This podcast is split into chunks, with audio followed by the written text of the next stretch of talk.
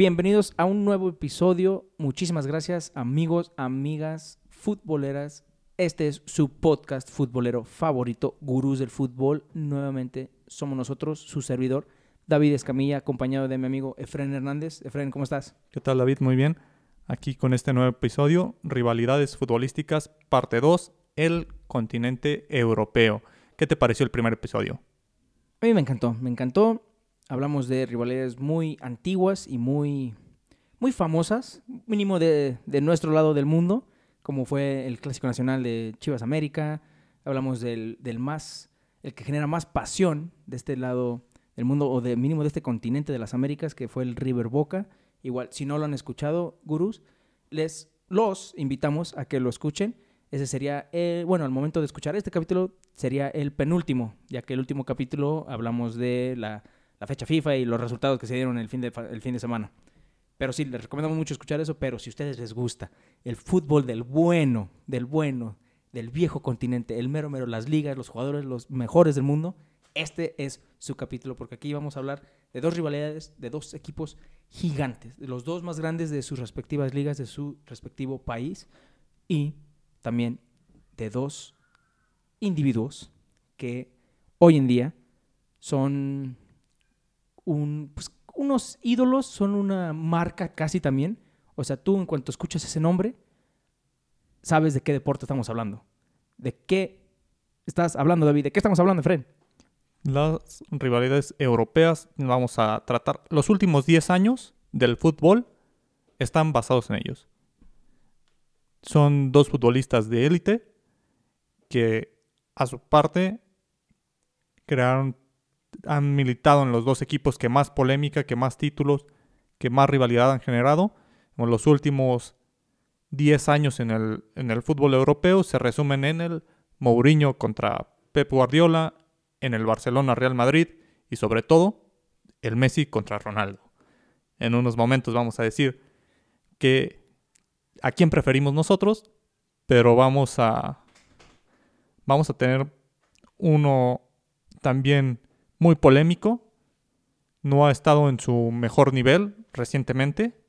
También vamos a hablar del Manchester contra Liverpool. Sobre todo en Europa, que hay muchos clásicos. Este, esto nos va a dar para muchos episodios. Esperemos nos sigan. Esto nos va a dar para, para muchos para muchos capítulos, muchos debates. En Europa se dan mucho los clásicos. O, como les dicen allá, y habíamos mencionado en el capítulo anterior, los derbis aunque en España sí se llama el superclásico. Pero como dijiste, empezamos con la rivalidad que se dio justamente en España, esta rivalidad empezó José Mourinho y Pep Guardiola. Sí, Mourinho y Pep, dos técnicos con estilos totalmente diferentes. Mourinho, el técnico que en algún punto dijo, yo soy The Special One. El técnico más humilde en Europa. un técnico que empezó siendo entrenador, no pasó por esa etapa de jugador de fútbol. Hay varios técnicos, en la historia existen varios técnicos que no, que no pasaron por el balompié. Digamos, la etapa común o la etapa tradicional de un entrenador es ser jugador de fútbol, hacer tu carrera de director técnico, entrenar un equipo. Mourinho nunca jugó fútbol a nivel profesional, quedó en inferiores, pero fue quien abrió esa brecha, es decir, no se tiene que ser un jugador profesional para ser entrenador. Fue el primero, había varios antes que él, pero fue el primero en tener un éxito contundente. El primer éxito de Mourinho a nivel internacional que generó que Mourinho estuviera en el mapa fue ganar la Champions League con el Porto. Así es. Una final que hoy en día se da y creo que rompe el Internet. En ese entonces fue la final de la Champions Porto de Portugal contra el Mónaco de Francia. Ahora, si mal no, recuerdo, no recuerdo si ese fue el Mónaco en el que estuvo Rafa Márquez. No, no recuerdo, no recuerdo muy bien, pero sí. Porto estuvo en crisis en ese entonces. Estuvo en una crisis donde Domas no, no ganaba campeonato, creo que hasta estaba batallando por quedar en la media tabla en su liga. ¿Qué hace la directiva? Dice, necesitamos un nuevo técnico y entra Jose, Jose Mourinho. La apuesta más arriesgada, Mourinho en su formación como entrenador en las etapas del Barcelona siendo compañero de Guardiola. Así es, o sea, esto tiene inicios desde, desde que eran unos padawanes, unos saltamontes. Guardiola que sí tuvo una época como jugador, una época jugando en el Barcelona a un altísimo nivel, siendo parte de ese, de ese Barcelona en el que estuvo Rivaldo y Guardiola con un paso como dato gurú. Guardiola jugó en Dorados de Sinaloa en el fútbol mexicano, ¿cómo no? Por si no se lo sabían, pues qué óvole, qué Da- óvole, compas. Guardiola jugó en los Dorados de Sinaloa. Dato gurú. Guardiola y Sebastián el Loco Abreu fueron compañeros en Dorados de Sinaloa. Entonces ahí está un datito que pueden decir, oh, ¿quieren saber un dato curioso del fútbol mexicano? ¡Pum! ¡Qué óvole! Así es. Por más increíble que se escucha, así fue. Entonces, como comentamos, Porto anuncia a Mourinho como su técnico. Mourinho en ese entonces, cómo son las cosas de irónicas y chistosas de Fren. Entonces Mourinho, en un documental, dice, pues en- ahí había un problema grave con el equipo, entonces lo que yo buscaba hacer era agarrar estrellas no tan conocidas, joyas, de esos diamantes en el bruto, de que a lo mejor no estaban en la mira de todos, pero tenían esos números, esas estadísticas suficientes, lo hacía, formó su equipo, en su equipo que tenía varias estrellas que después se llevaría al Chelsea o después serían estrellas mundiales, como por ejemplo Deco, estaba este, ¿cómo se llama el defensa de el Chelsea? Ca- Carvalho, Carvalho. Carvalho, Fabio. Carvalho, Carvalho. Entonces, gana la Champions. Después, ¿quién le pone el ojo a Mourinho? Pues el señor Roman Abramovich, que acababa de comprar, no, no sé si acababa, pero mínimo ya llevaba rato, acaba de comprar al Chelsea. Entonces, Roman Abramovich dice, quiero a Mourinho. Le marca, le dice, que le vente para Inglaterra. Él ya campeón de, de Portugal y campeón de Europa, dice, ahora pues quiero un desafío y qué mejor que la mejor liga del mundo, la Premier League. Sí, Mourinho lo ganó todo en Portugal, relativamente fácil. Para, para esa época, Abramovich, Fácil para Portugal, porque en la Champions con el Porto, sí, relativamente fácil para él porque no, no tuvo que tener años de gestión en Porto para conseguir esos títulos. Entonces se hablaba de Mourinho como, como el prodigio de, de la dirección técnica, de estar en un Porto con un presupuesto bajísimo que logró ganar la Champions, hizo maravillas en ese club, llega al que sería el club, en ese entonces se hablaba de que era el club más rico, llega Roman Abramovich y prácticamente da cheques en blanco a Mourinho y tráete lo que quieras. Exactamente, por eso te digo que qué irónico que Mourinho empezó humilde y buscaba, pues como tipo, jugar tipo Moneyball, ¿no? Moneyball, ¿qué significa? En vez de los nombres grandes, multimillonarios, contratos multimillonarios, buscaba esos diamantes en el bruto, esos jugadores que no eran tan famosos, pero tenían esa potencial. Pasó de eso a comprar a Shevchenko, Didier Drogba, Michael Essien. Michael Essien me acuerdo que era un fichaje muy grande en ese entonces porque todos tenían en la mira en Michael Essien. Pues lo agarró Chelsea. O sea, qué, qué chistoso que pasaste de, pues con lo que tengo hago lo, lo mejor a, "Mm, tengo el cheque en blanco, puedo comprar a quien se me dé la gana. Sí, y hace campeón al, al Chelsea, me parece que en su segunda temporada al frente del Chelsea. Sí, no sé si la, el mismo año que llegó, pero luego fue rápido, fue rápido el título que llegó a Stanford Bridge. Sí, mm, creo que fue en su segunda. Se habla mucho de Mourinho de esa parte. Mourinho es un técnico de segundas temporadas. Se decía Ah, eso. Sí, sí, sí, se decía. Ahora- Ya, ahora ya no sabemos. No sabemos, pero mira, Mourinho, yo mi, res- mi respeto a Mourinho porque justamente lo que dijiste, él no jugó. Mu- muchas veces los técnicos son así de, pues yo sé, o los analistas, yo sé porque yo jugué. Si no fuiste jugador, la verdad no, es más importante mi opinión que la tuya. Mourinho nunca fue jugador, pero él fue un, ahora que un genio táctico en su, en su primor.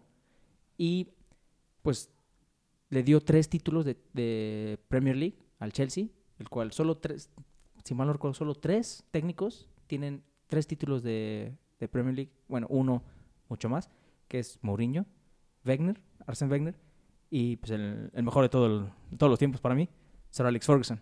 Sí, Sir Alex Ferguson en, en un libro, en una autobiografía, habla de Mourinho y el cómo revolucionó la Premier. Dice, antes la Premier League hacía la pretemporada, se iba a Estados Unidos, jugaba contra equipos débiles y en realidad se iban de vacaciones. Mourinho llega al Chelsea y dice, yo no quiero jugar amistosos contra un equipo desconocido de Estados Unidos, yo quiero un amistoso contra equipos de España y que forzara que en el amistoso lleven figuras ambos. Entonces cuando iniciaba la Premier League, Chelsea ya iniciaba a, a toda velocidad, mientras los demás equipos, tras haber jugado contra equipos desconocidos, tenían que empezar su marcha y dejaban escapar puntos en las primeras jornadas, puntos que Mourinho no dejó escapar y por eso le sirvió para esos títulos en la Premier. Ahora lo que buscan los equipos no son ese tipo de amistosos fáciles, sino amistosos de, de alto nivel, donde puedan poner al equipo en forma para llegar e iniciar la temporada con todo. Sí, y justo como tú dijiste, como tú dijiste, güey. Mourinho y Chelsea revolucionaron la liga y el mundo futbolístico. ¿Por qué?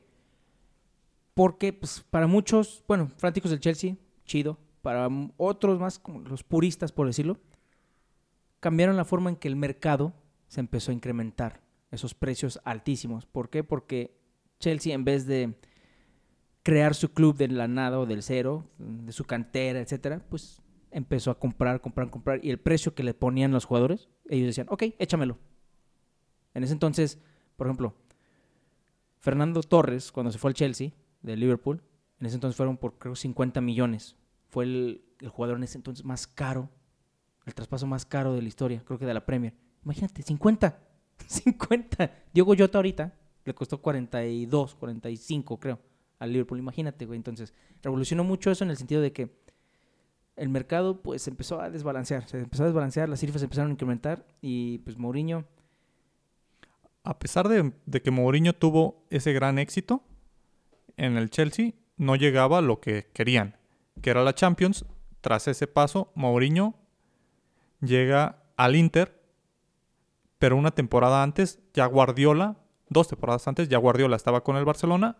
Recordemos, en el 2009 llega ese mágico Barcelona Sí, Guardiola ya empezaba una... En el cual... Una dinastía. En el cual empezaba esa dinastía con Messi. Barcelona gana esa Champions ante el Manchester United. Un, un Barcelona que para muchos, ese Barcelona del 2009, llega a ser de los mejores equipos de la historia, para muchos el mejor. En, un juego, el famoso tiki-taka, basado en, en España, que fue la mejor época del fútbol español cuando ganó la Euro en el 2008, Mundial en el 2010 y la Euro otra vez en el 2012. Todo eso respaldado por el Barcelona, el Barcelona de Pep Guardiola y ese estilo que también influyó mucho Luis Aragonés y Vicente del Bosque. Pero Guardiola empezaba ya también a tener un nombre y se empezaba a gestionar esa rivalidad.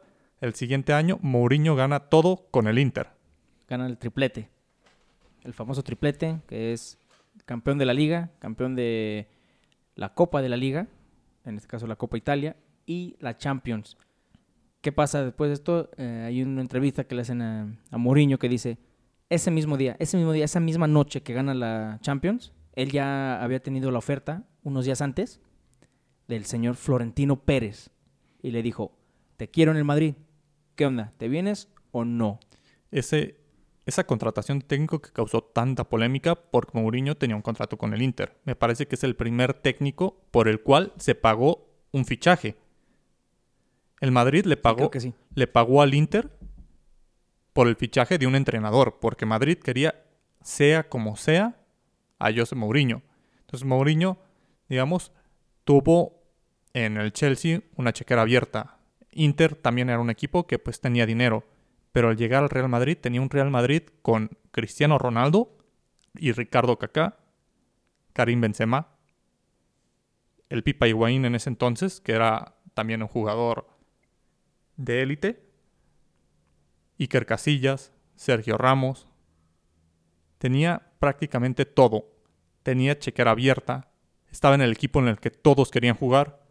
si Mourinho había ganado una Champions con el Porto, si había ganado una Champions con el Inter, cuando llega el equipo que tenía las figuras, que tenía todos los reflectores, todos esperaban que Madrid dominara. Sí, exactamente. Te digo que ese mismo, él mismo ha dicho que esa noche del Inter dice, dice precisamente eso. Mi sueño siempre ha sido, o sea, ganar en diferentes ligas, ganar el, campe- el campeonato europeo en diferentes ligas. Si se pudiera, en, pues en, las, en las más importantes. Ya lo hice en Portugal. No sé quién le dijo que Portugal era importante, pero bueno, Portugal. Ya lo hice en Italia. Pues ahora lo quiero hacer en España. ¿Y con quién mejor? que Con el mejor equipo del mundo. Sus palabras, no las mías. Y esa misma noche, esa misma noche que iba saliendo de, del estadio, del Santiago Bernabéu, de hecho, que fue la final ahí de, de la Champions en la que ganó con el Inter, sale, no se sube al camión con los jugadores porque él ya decidió, le dice a su esposa en, la limusina, voy a aceptar la oferta de Madrid. Nos quedamos aquí. Entonces, como tú dijiste, Madrid ya estaba desesperado, necesitaba alguien de nombre, alguien con huevos, alguien que los pusiera en la cima nuevamente porque Guardiola ya estaba haciendo de las suyas y con el Madrid también. Ya los, no los tenía de clientes, pero sí les estaba haciendo bataller que hasta todos dijeron, a ver, a ver, ¿qué onda con este Barcelona? Como tú dijiste, el de 2009, considerado uno de los mejores equipos del, del balompié. Y dato curioso, dato curioso, gurús. Esa final de, contra Manchester United es la única final de Champions registrada en donde Cristiano Ronaldo y Lionel Messi se han enfrentado. Sí. Y pues ya sabemos quién ganó. El argentino. Sí, antes de que se gestionara esa rivalidad, ya se hablaba de que eran los dos mejores, pero la rivalidad se gestiona una vez estando Ronaldo en el Madrid, Messi en el Barcelona, Claro. ambos en su mejor nivel en, a partir de 2011, 2012, cuando empiezan a tomar un ritmo impresionante en el que se despegan de todos los demás. Pero esa rivalidad de, de Pep contra Mourinho se da sobre todo en eso, en los derbis. Recordemos en, en el clásico, más bien, en el clásico El de España, superclásico. en el cual, en una declaración, una famosa declaración, en la que Guardiola le dice a Mourinho: Yo sé que ante las cámaras tú eres el puto amo. Palabras de Guardiola. Y se empieza a gestionar esa rivalidad. Mourinho sacaba de sus casillas a Guardiola, que Guardiola siempre se caracterizó por ser un técnico que no hablaba tanto, un técnico menos mediático. Llega y Mourinho saca de sus casillas a Guardiola, empieza a, a meter esa presión, es- quita esa hegemonía en la liga. Mourinho llegó a tener 100 puntos, es el récord de puntos en el Madrid. Llegó a tener 100 puntos de liga con el Madrid. En ese entonces, la primera vez que el Madrid supera esa barrera, la única vez que el Madrid supera esa barrera fue con Josep Mourinho. También Ronaldo, rompiendo récord de goles en la liga. Posteriormente lo, lo- lo rompe Messi. Pero empieza a haber esa rivalidad. Lo que no tuvo el Madrid con Mourinho fue la Champions. Increíble, increíble que no obtuvo la Champions tan y estuvo cerca tantas veces, tantas veces que pues no. Literal creo que se ocupó la llegada de Gareth Bale y de Carlo Ancelotti para que por fin, por fin llegara la tan ansiada décima. Sí. Eh, lo que termina por sentenciar la salida de Mourinho, Mourinho que fue destituido por Fiorentino, fue la polémica que se generaba en el vestidor. En ese entonces Mourinho se generó una enemistad con grandes contrataciones del Madrid. Pues, Mourinho apagó a la figura de Ricardo Kaká, ex jugador del Milan, y, don- y creo que la gota que derramó el vaso donde los aficionados del Madrid les dolió más fue cuando Mourinho decide sentar a Iker Casillas y dice, es que Iker no es un portero para el Real Madrid. Tuvimos una encuesta que a quién prefieren, a Iker Buffon o a Casillas, y ustedes eligieron a Iker Casillas. Iker Casillas, para mí, sin duda, el mejor portero de la, de la historia española, sin duda, y un top 5 de la historia del fútbol mundial. Y para Mourinho no era un jugador de nivel del Real Madrid. Entonces generó esa polémica y fue donde los aficionados empezaron a presionar. Pues sí, no hay Champions, no. Barcelona sigue ganando más ligas que nosotros. Y fue eso lo que ocasionó la salida de Mourinho. Sí, es increíble el, lujo, ¿no? Que se dio Mourinho de decir, ah, Iker, te sientas, porque pues no creo que eres lo suficientemente bueno para el equipo.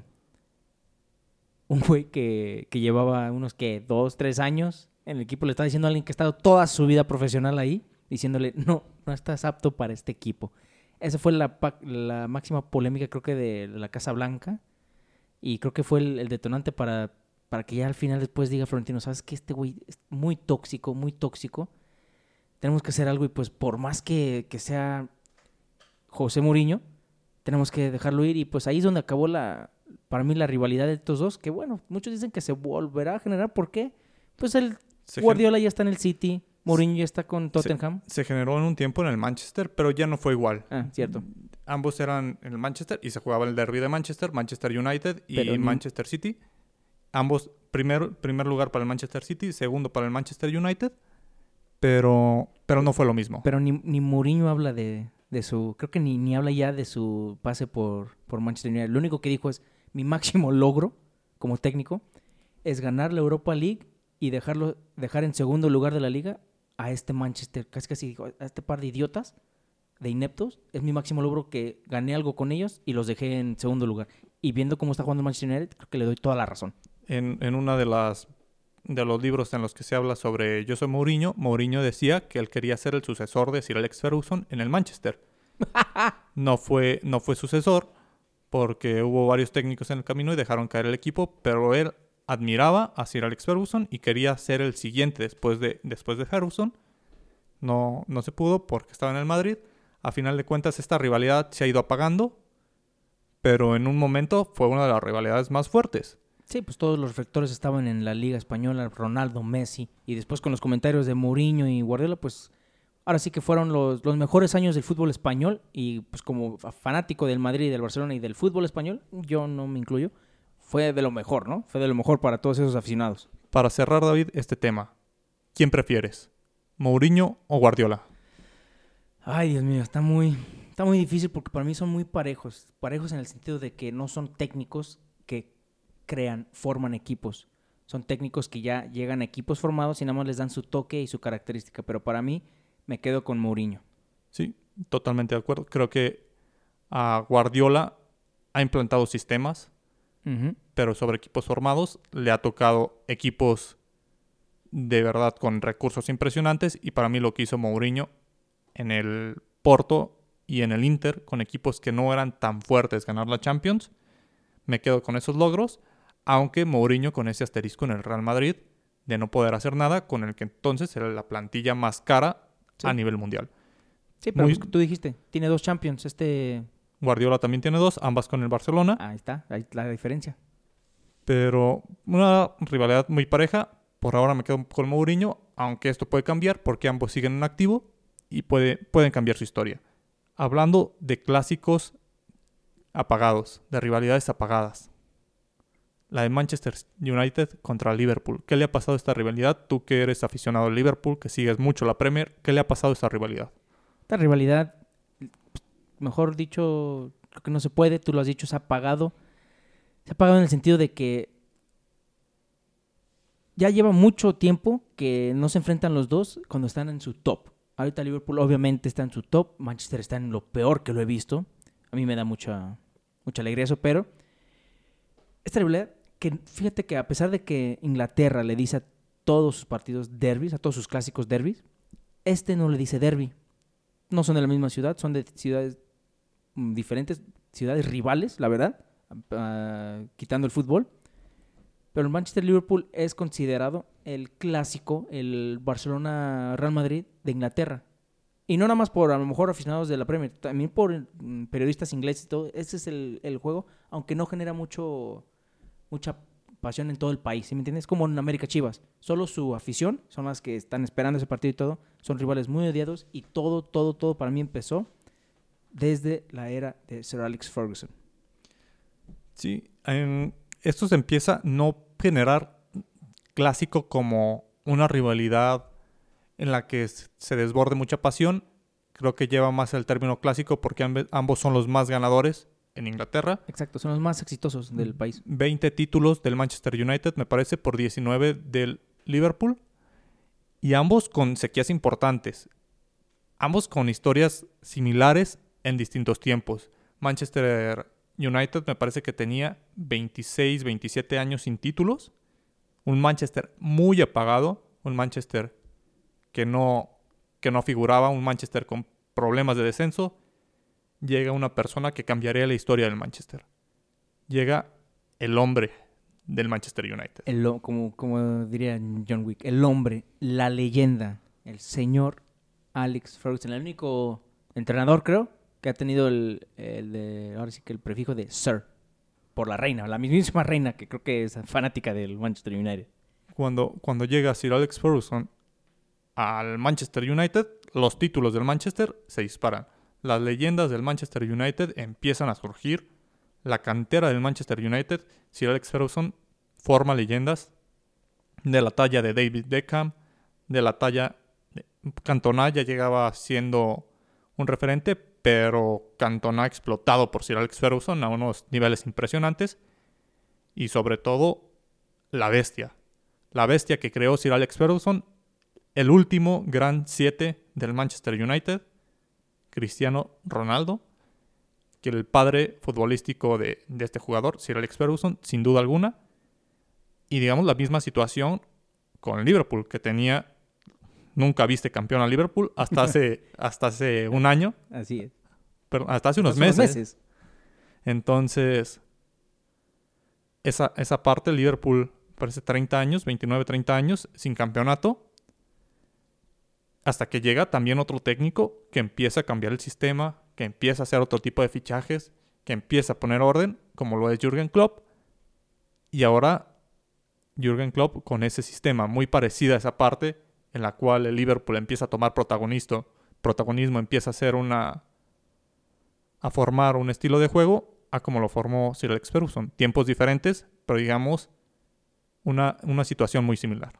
Sí, efectivamente, como tú dijiste, mira, para mí, siendo de Liverpool a morir, para mí el mejor técnico de todos los tiempos, el mejor técnico que el deporte ha visto es el señor Sir Alex Ferguson.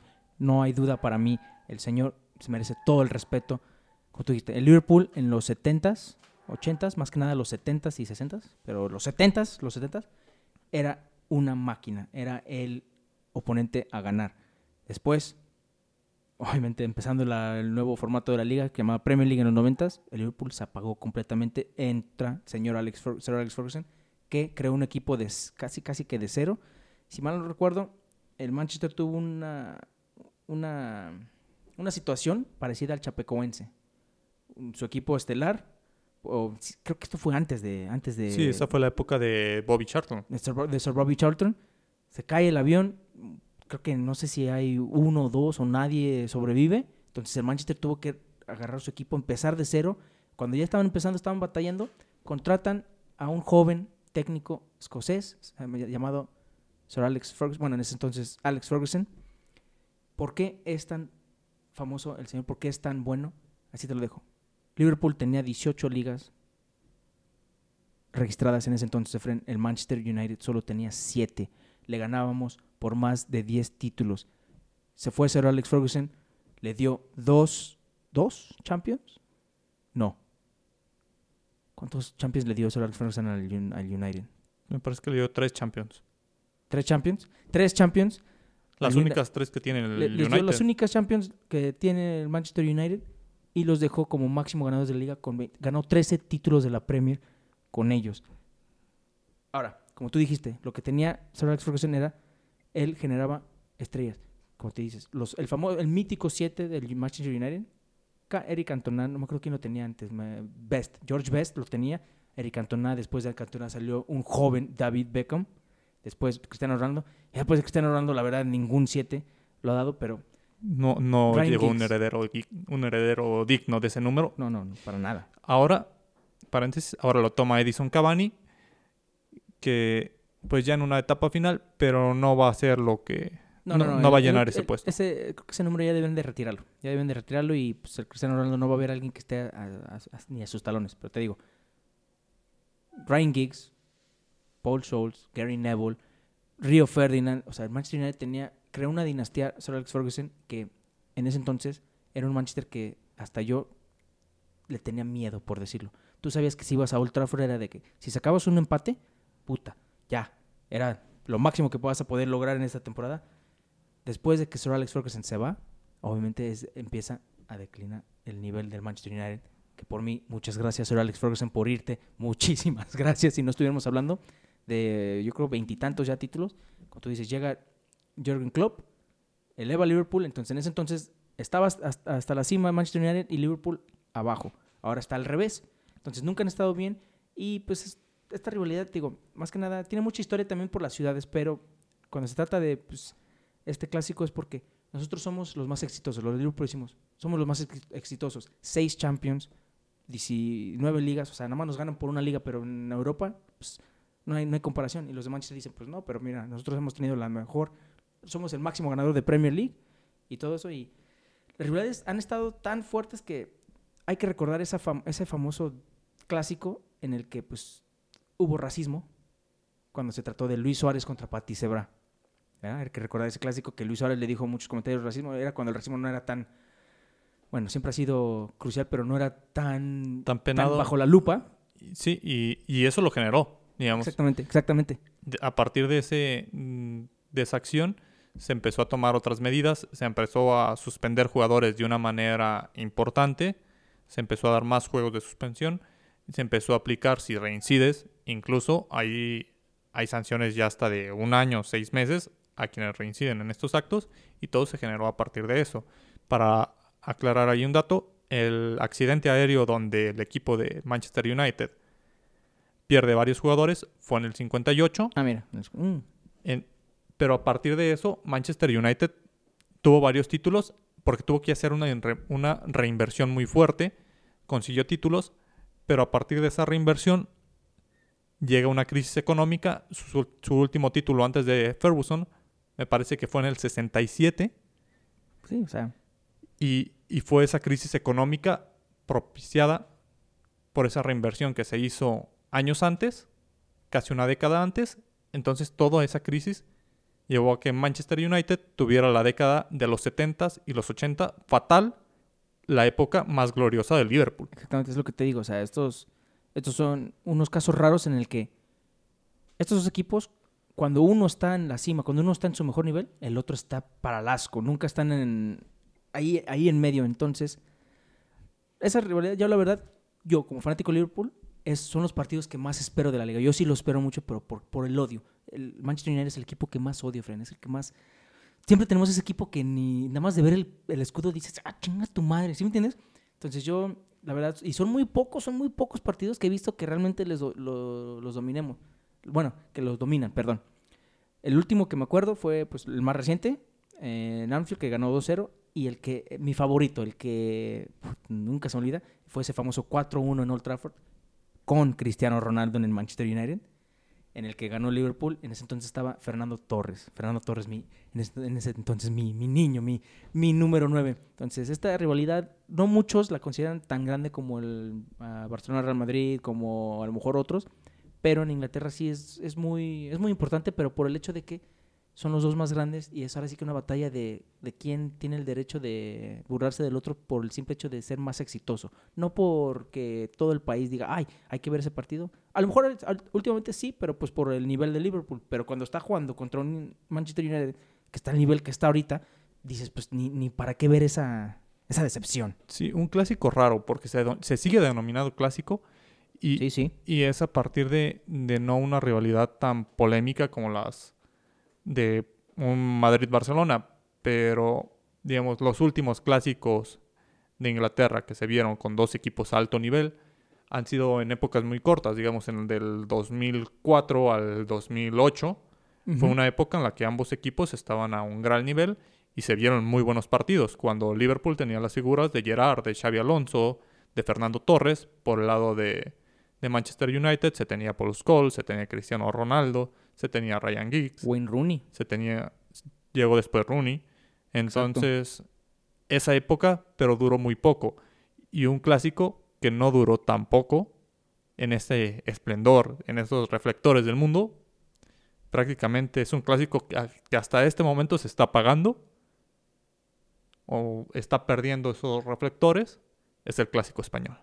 Sí, efectivamente. Y nada más para cerrar rápido lo del Manchester. Ah, dato curioso, tuvo que irse el, tuvo que irse Ronaldo al Madrid para por fin anotar gol en Anfield. El, pobre, el pobre Ronaldo nunca pudo anotarle a Liverpool en su casa eh, con la playera roja, pero pues llegó al pinche Real Madrid y en un partido de Champions mete un gol que casi casi que parece que se lo regalaron, pero en fin, como tú dijiste, llega después de su pase a Manchester United, después de ser esa bestia, ese jugadorazo que Sir Alex Ferguson crió y moldeó. A mí no, nadie me va a mentir, nadie me va a decir lo contrario. Sir Alex Ferguson creó al Cristiano Ronaldo que nosotros conocemos ahorita y hasta la fecha creo que lo ve como una figura paterna. Llega al Real Madrid para disputar el clásico de España, el superclásico y no nada más el superclásico, Fren. Este es un superclásico de varios años en el que Cristiano Ronaldo se enfrentaba a Lionel Messi, Real Madrid entre Barcelona, los mejores equipos de España, para muchos los mejores dos equipos del mundo, uno contra uno, los dos mejores jugadores de la historia, para mí, de la historia del fútbol, sí, para mí, Lionel Messi y Cristiano Ronaldo han sido mejor que Maradona y Pelé.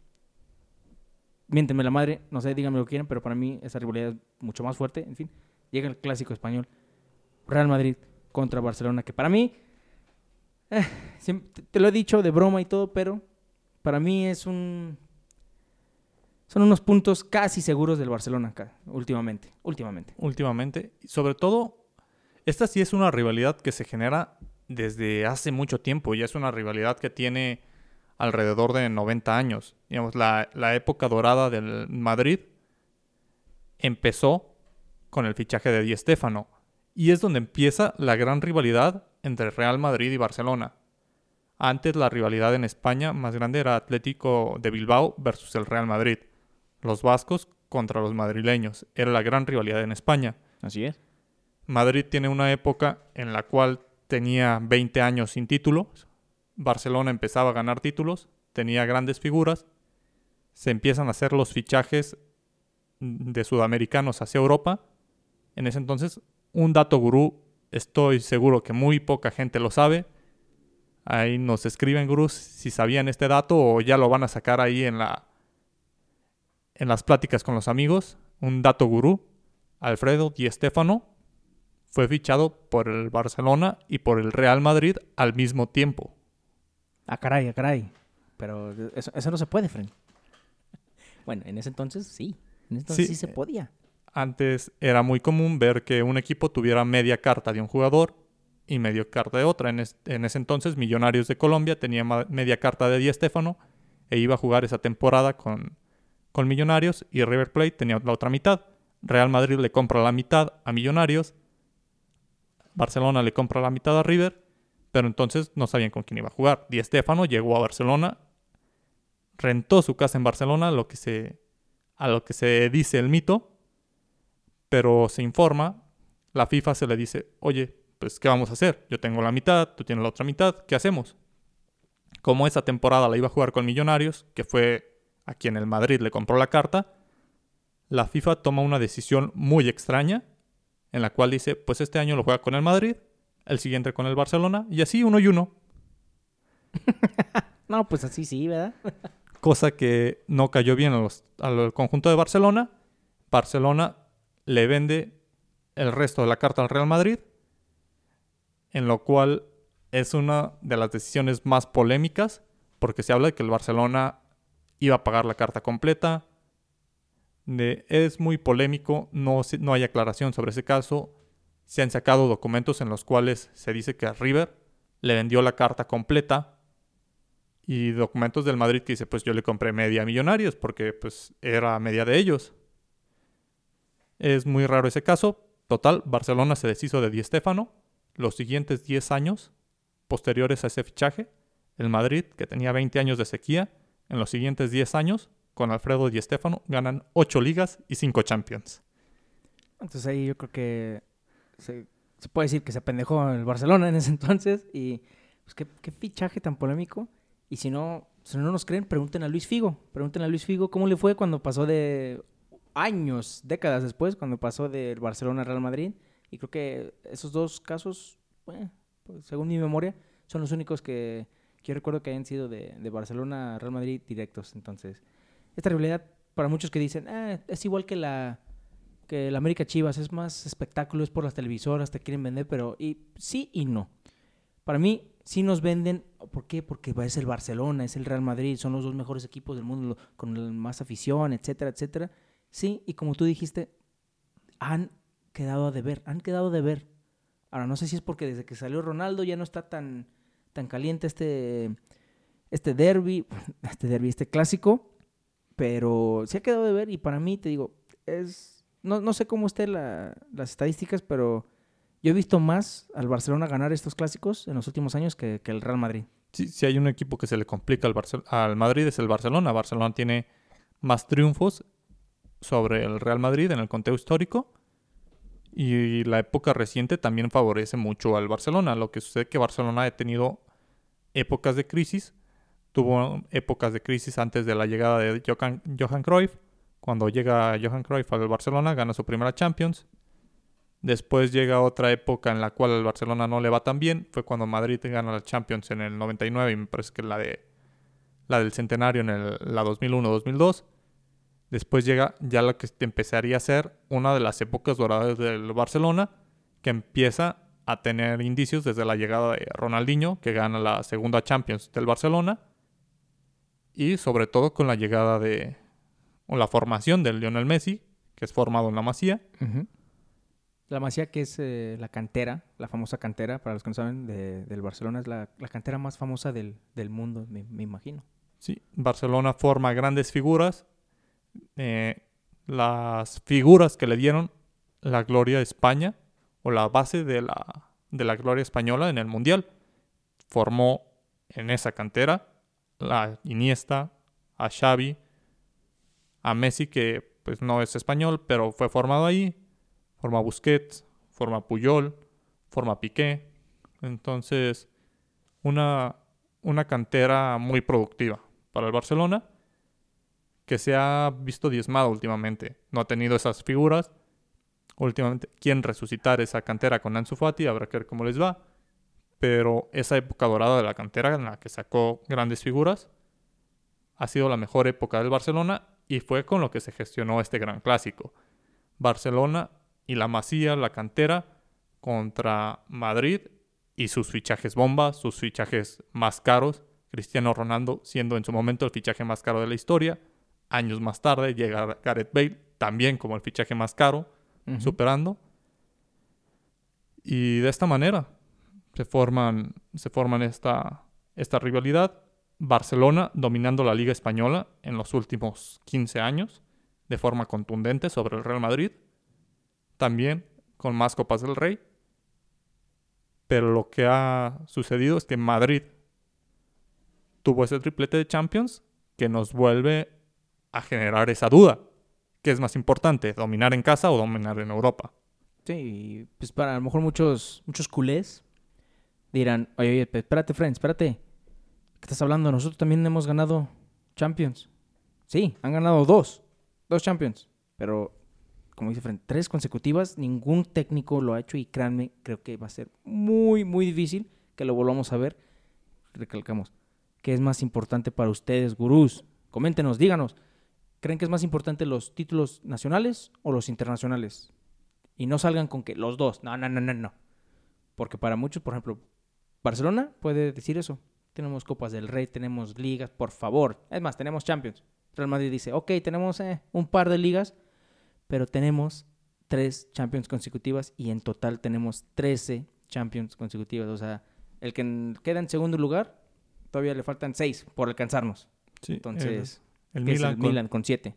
Entonces, si hay un rey de Europa, porque a ti te encanta de decirles así, si hay un rey de Europa, por decirlo así, es el Real Madrid. 13 títulos, 13 orejonas, pues. Es, es increíble, entonces. Mira, para mí esta rivalidad ha, estado, ha habido partidos muy, muy buenos. La verdad, creo que el, último, el último superclásico español que, que, yo me quedo así de, no manches, o sea, con una pinche sonrisa en mi cara para ti, desgraciadamente, fue el del Real Madrid, el famoso partido que gana Messi, se lo gana el Barcelona 3-2, se quita la playera, les muestra el 10, el dorsal, les muestra todo el público. Quedó, quedó en la historia esa celebración. También luego Cristiano Ronaldo se lo regresaría en el Camp Nou, pero ese partido era de ida y vuelta. metió gol James, si no mal lo recuerdo, en ese partido. Hasta que llegó Messi con un gol. ¿Cómo la metió? ¿Cómo la le puso esa curva, no sé, pero fue el último clásico que dije, wow, este pinche clásico sí valió la pena verlo. El último, ay Dios mío. Y sobre todo, esa parte del Messi contra Cristiano hizo que este clásico explotara. Curiosamente, cuando estuvieron ambos en la Liga de España, Messi y Ronaldo, en esos partidos en los que ambos estaban en la liga, Messi metió más goles en el Santiago Bernabéu en los enfrentamientos Madrid-Barcelona, obviamente, y Cristiano metía más goles en el Camp Nou. Era, les gustaba, Les gustaba, Joder, les les gustaba gustaba. humillarlos en casa. sí, les gustaba joder a la, a la afición rival. Recordemos esa famosa celebración de Cristiano Ronaldo pidiendo calma y callando al Camp Nou. Calma, calma, aquí estoy, aquí estoy, calma, calma. Han, han habido, es más, creo que son las dos, las dos ah, celebraciones más, más famosas de, de estos clásicos y una, una mínimo top 5 de las de todo el mundo. Esas dos celebraciones, la de Ronaldo, bueno, creo que es más famosa talla su famoso sí, pero es- esa, esa fue la primera que dices, pinche Ronaldo, o sea, calma, calma, y la de Messi, digo, la de Messi fue nada más de, de aplaudirle, la verdad, cabrón. Y, y a pesar del odio que existe, creo que detrás de todos los aficionados del Madrid hay un respeto y una gran admiración por Messi, al igual que los aficionados del Barcelona por Cristiano Ronaldo. No es algo que se acepte tan fácil, pero creo que todos disfrutamos de ambos. Es imposible no disfrutarlos. Recordemos que cuando no era una rivalidad tan directa, Ronaldinho fue aplaudido en el Santiago Bernabéu después de humillar al Madrid en ese 3 a 0. Ah, bueno, La- donde no fue aplaudido Ronaldinho, fue en el Ronald- Azteca. Ronaldinho fue eh, aplaudido. Entonces, esta rivalidad Madrid-Barcelona va a seguir. Son los dos más ganadores de España. Tienen ahorita prácticamente la liga de España es entre ellos dos. No hay nadie. De repente se ha metido el Atlético, pero parece que el Atlético va a la baja. Y esta liga es una liga para uno de los dos, entonces esta rivalidad va a seguir. Y los clásicos se esperan por eso, porque el que lo gana es el que toma la delantera en la lucha por la liga. Sí, ahora se fue Ronaldo, obviamente, se fue a Italia y para mí bajó el nivel de esa intensidad de los clásicos. Ahora, si se va Lionel Messi el próximo año, a final de temporada, se me hace que esto- este clásico va a bajar aún más, Efren, aún más y ojalá no, ojalá no para los aficionados españoles, para todos los aficionados del Madrid, del Barcelona, ojalá no, pero lo, lo veo venir así, ¿eh? lo veo venir así y pues quién sabe. Pero mira, por lo menos vamos a tener, ah, no es, no es super clásico, pero a mí no vamos a tener otro duelo entre Ronaldo y Messi, dos duelos más debido a la Champions, que habíamos comentado, están en el mismo grupo, pero sí, esta rivalidad, digo, hay mucho, como tú dijiste, hay mucho respeto de los aficionados hacia el otro, pero solo en papel, porque hay también mucho odio. Digo, no creo que cuando Messi enseñó la dorsal en esa celebración, muchos lo aplaudieron.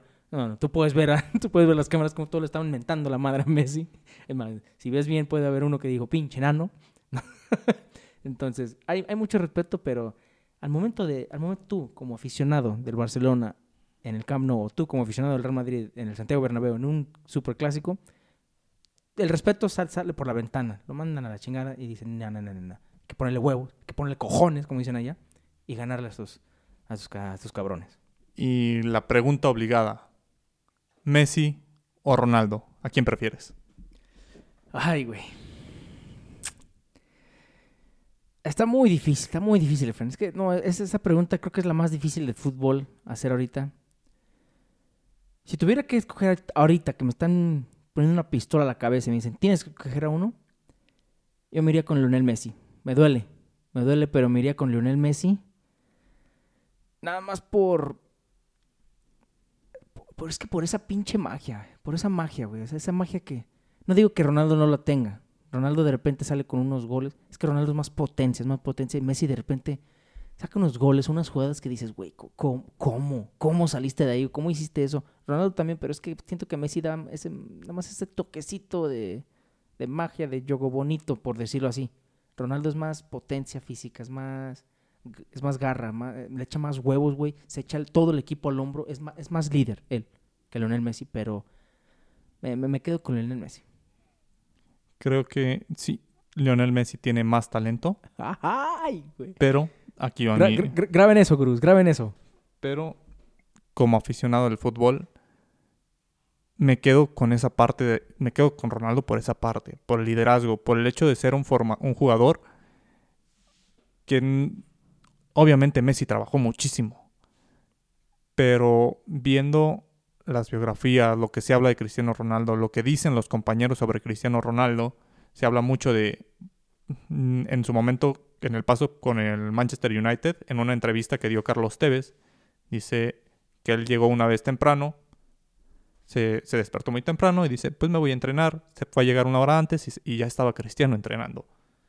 Le dio curiosidad a ver a qué hora llegaba. Llegó una hora antes. Ese día, al siguiente día llegó dos horas antes y ya estaba Cristiano entrenando. Tercer día llegó tres horas antes y ya estaba Cristiano, entonces no voy a ganar. Se habla también de, de Patricia Bra, en una dice, nunca vayan a cenar con el Cristiano Ronaldo, por favor. una vez me invitó a una cena a su casa, yo voy a cenar. Eh, yo pensé, dije, pues una cena relajada, hasta va a sacar un vino o algo. Acabaron de cenar y dijo, vamos a entrenar. Sacó un balón y se quiso poner a entrenar Cristiano Ronaldo después de una cena. Cristiano es un... Déjame reposar, cabrón. es una persona de la cual se habla de una disciplina y ah, de sí. impresionante. Me quedo con esa parte de Cristiano, ese liderazgo el que a veces no pueda físicamente, como lo vimos en la, en la Euro, que se lesiona, pero no se apagó. Él desde el banquillo. Fue más técnico él que el de Portugal. los videos que se hablan, lo que se grabó en el, en el medio tiempo, lo que se grabó al final, lo que le dijo Ronaldo a los compañeros, siendo el capitán, siendo ese líder. Me quedo con esa parte del liderazgo de Ronaldo y por eso lo prefiero. admito el talento de Messi es superior al de Ronaldo, pero para mí el liderazgo que tiene Ronaldo ha hecho diferencia y eso va, a causar mucha polémica. Messi tiene más talento, tiene más balones de oro, tiene más trofeos, tiene más ligas, pero Cristiano ha ganado títulos en Portugal, en Inglaterra, en España, en Italia, con su selección. Sí, se le critica mucho a Messi de que pues solo en España, solo en el Barcelona ha demostrado y puede hacer algo entonces, por eso te digo que causa mucha polémica, porque ya que se quería ir, ya le están diciendo, ah, ahora sí te quieres ir, ahora, ahora que las cosas están difíciles en el Barcelona, te quieres ir. Oh, chinga, pues, pobre cabrón, nunca, nunca les puede dar gusto, entonces. Pero te digo, es que es, muy difícil esa pregunta. Tú mismo, casi casi dimos la misma respuesta. Él, pero pues es que la neta también él. O él, pero también respeto esto de él. Entonces, es que es muy difícil. Son dos jugadores que nunca jamás vamos a volver a ver. Yo lo puedo aceptar, aunque Kylian Mbappé está en los reflejos de todo el mundo no, no va a llegar a ese nivel de Cristiano Ronaldo, a ese nivel de Messi, porque, como hemos estado diciendo, por algo se le dice Mr. Champions a Ronaldo. El güey es una bestia, el güey es, un, es una máquina cuando se trata de Champions League, como tú dijiste. Fase de grupos, ok, como que es un entrenamiento. Ya empieza la eliminatoria y es, un, es otro jugador. Otro, dices, no manches, ¿Cuántos años tiene, güey? ¿Cuántos años tiene, güey? Pues porque ni se le nota, ¿eh? Ni se nota. está, a punto de cumplir 36 años. 36 años. Que, a su cuerpo le digan que tiene 36 años y está jugando fútbol, porque no manches. Sí, en estos últimos encuentros metió un gol de cabeza en el cual se ve que Cristiano Ronaldo sigue saltando, incluso más que los porteros con las manos extendidas. Más que los de la NBA, no manches. Entonces, Cristiano Ronaldo es una máquina, es el atleta ideal. Cristiano Ronaldo, si, en algún momento de su vida, en lugar de ser futbolista, hubiera querido jugar cualquier otro deporte con esa disciplina que tiene, no dudo que sería campeón en el deporte que fuera. esa parte de su, de su potencia, de todo lo que ha hecho. Portugal, la selección de Portugal es una antes y después de, que de Cristiano Ronaldo, a pesar de que Portugal, antes de Cristiano, tuvo figuras como Eusebio y Luis Figo. La selección de Portugal empezó a ser protagonista y ganó títulos a partir de Cristiano Ronaldo, que es el máximo goleador histórico a nivel de selecciones en Europa y está a 8 goles de ser el máximo goleador histórico a nivel de selecciones. También es máximo goleador de Champions. Entonces, de hecho, creo que está como a 13, 16 goles a ser el máximo goleador del deporte. O sea, de Pelé tiene no sé cuántos goles. está, está, a punto, está a algunos goles de rebasar a Pelé. Aún le faltan Sí, sí, pero pues Ronaldo en Champions, yo digo que lo que si juega otros dos años más. Sí, Ronaldo camino a romper esos récords. Messi, siendo más joven, también está camino. Habrá que ver si quién termina con más goles. Messi, a mi parecer, a Messi le está pegando más la edad que a Cristiano. Y sí. Messi no ha tenido, tiene esa disciplina también física, pero no es la máquina que es Cristiano Ronaldo en el aspecto físico. Entonces, veremos qué pasa. Lo tenemos más difícil los chaparritos también. Por favor, pues, ¿Tú, tú qué vas a saber? Es bien pinche alto, entonces. Pero sí, eso sí. No me cabe ninguna duda que Ronaldo es más disciplinado. Muchísimo más disciplinado. Y la verdad, es, un- es, una, es una joya, es, una, es un regalo de Dios ver a estos dos jugadores. O sea, que, nos, que me haya tocado a la generación de Cristiano Ronaldo y Lionel Messi. La neta, con, con eso me voy de este hermoso deporte. Como dicen, cuando le voy a estar contando a mis nietos de, de cuando vi jugar a Cristiano Ronaldo, cuando vi jugar a Messi, o sea, eh, es un, es, es, es un amor verlos, es un amor, la, la verdad, o sea, te, te- te quedas enamorado de los cabrones cuando los ves jugar. Sí, ¿qué vamos a hacer cuando estos, cuando estos dos leyendas se retiren? Nos, pe- nos pesó el, el momento en el que se, hay aficionados del Barcelona que hoy en día admiten, el mismo Messi lo admite, que le duele que Cristiano ya no esté en la liga. Sí, exactamente, exactamente. O sea, ante nada, muchos dicen, tienen una rivalidad. No, lo- los, los dos cabrones hasta eso Tienen son un- humildes entre, entre ellos. Tienen un respeto y una admiración mutua. En un momento se, se le preguntó a Messi, oye, ¿quién para ti son los mejores jugadores del mundo sin incluirte? Él llama a Neymar, llama a Kevin De Bruyne y el periodista le dice, ¿no llamas a Cristiano? Y dice, no, él se está fuera conmigo, somos los dos que no nos podemos incluir en esa, en esa pregunta. Sé que tanto él como yo estamos a otro nivel. A huevo.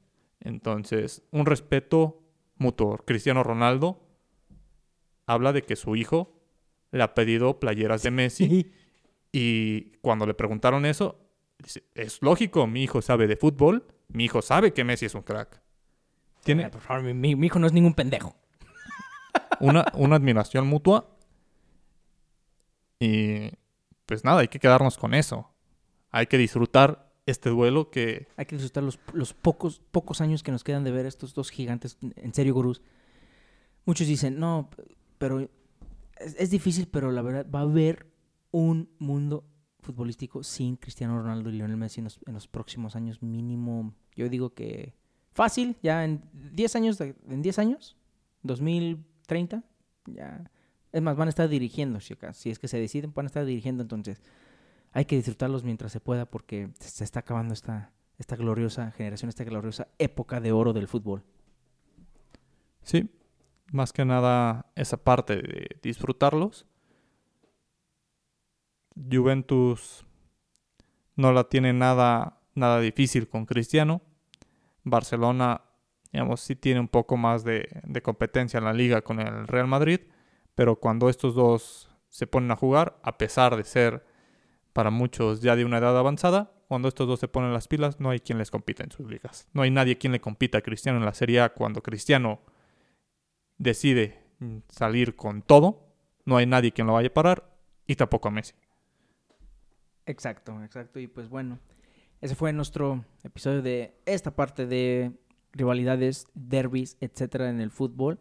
No se preocupen, vamos a seguir haciendo más episodios como estos y más de este tema porque, como todos sabemos, o todos saben, hay muchísimas, muchísimas rivalidades, hay muchísimos derbis de cuales todavía queremos hablar. Unos que a lo mejor no son tan conocidos o tan eh, famosos como los que hemos hablado, pero son muy interesantes y para mí son los que tienen más pasión y más ferocidad, ¿sí me entiendes? Sí, vamos a tratar de, de subir el nivel en estos, en estos temas de derbis, ponerles ahí algunos datos en, en nuestras redes sociales sobre, sobre derbis.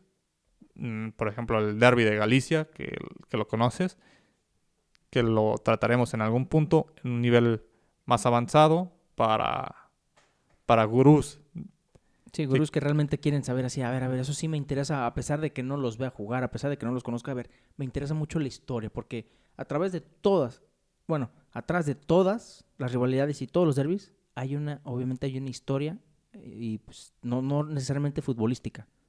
Futbolística, por ejemplo, el famoso derby de, o clásico de Celtic contra Rangers, va desde tiempos, bueno, no bíblicos, pero se basa mucho en la religión. Entonces, no, no necesariamente siempre es por temas futbolísticos.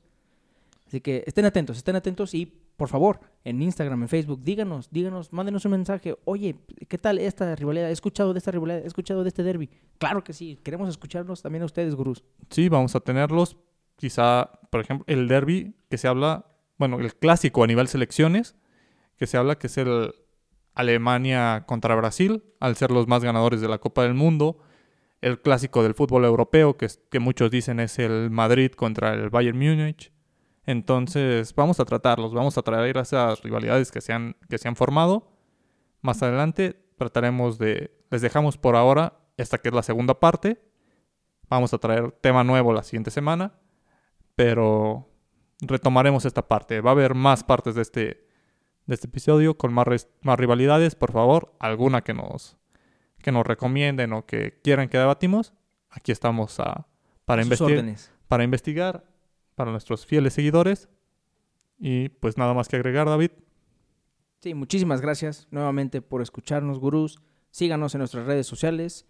Coméntenos, miéntenos la madre, lo que quieran, siempre y cuando siempre cuando nos quieran impartir información y pues darnos las gracias o lo que ustedes quieran. Nosotros siempre muy agradecidos de que nos escuchen, de que nos sigan. Nosotros somos los gurús del fútbol, su servidor David Escamilla mi amigo Efraín Hernández y recuerden, nosotros queremos llevarlos a la nirvana futbolística. Nos vemos.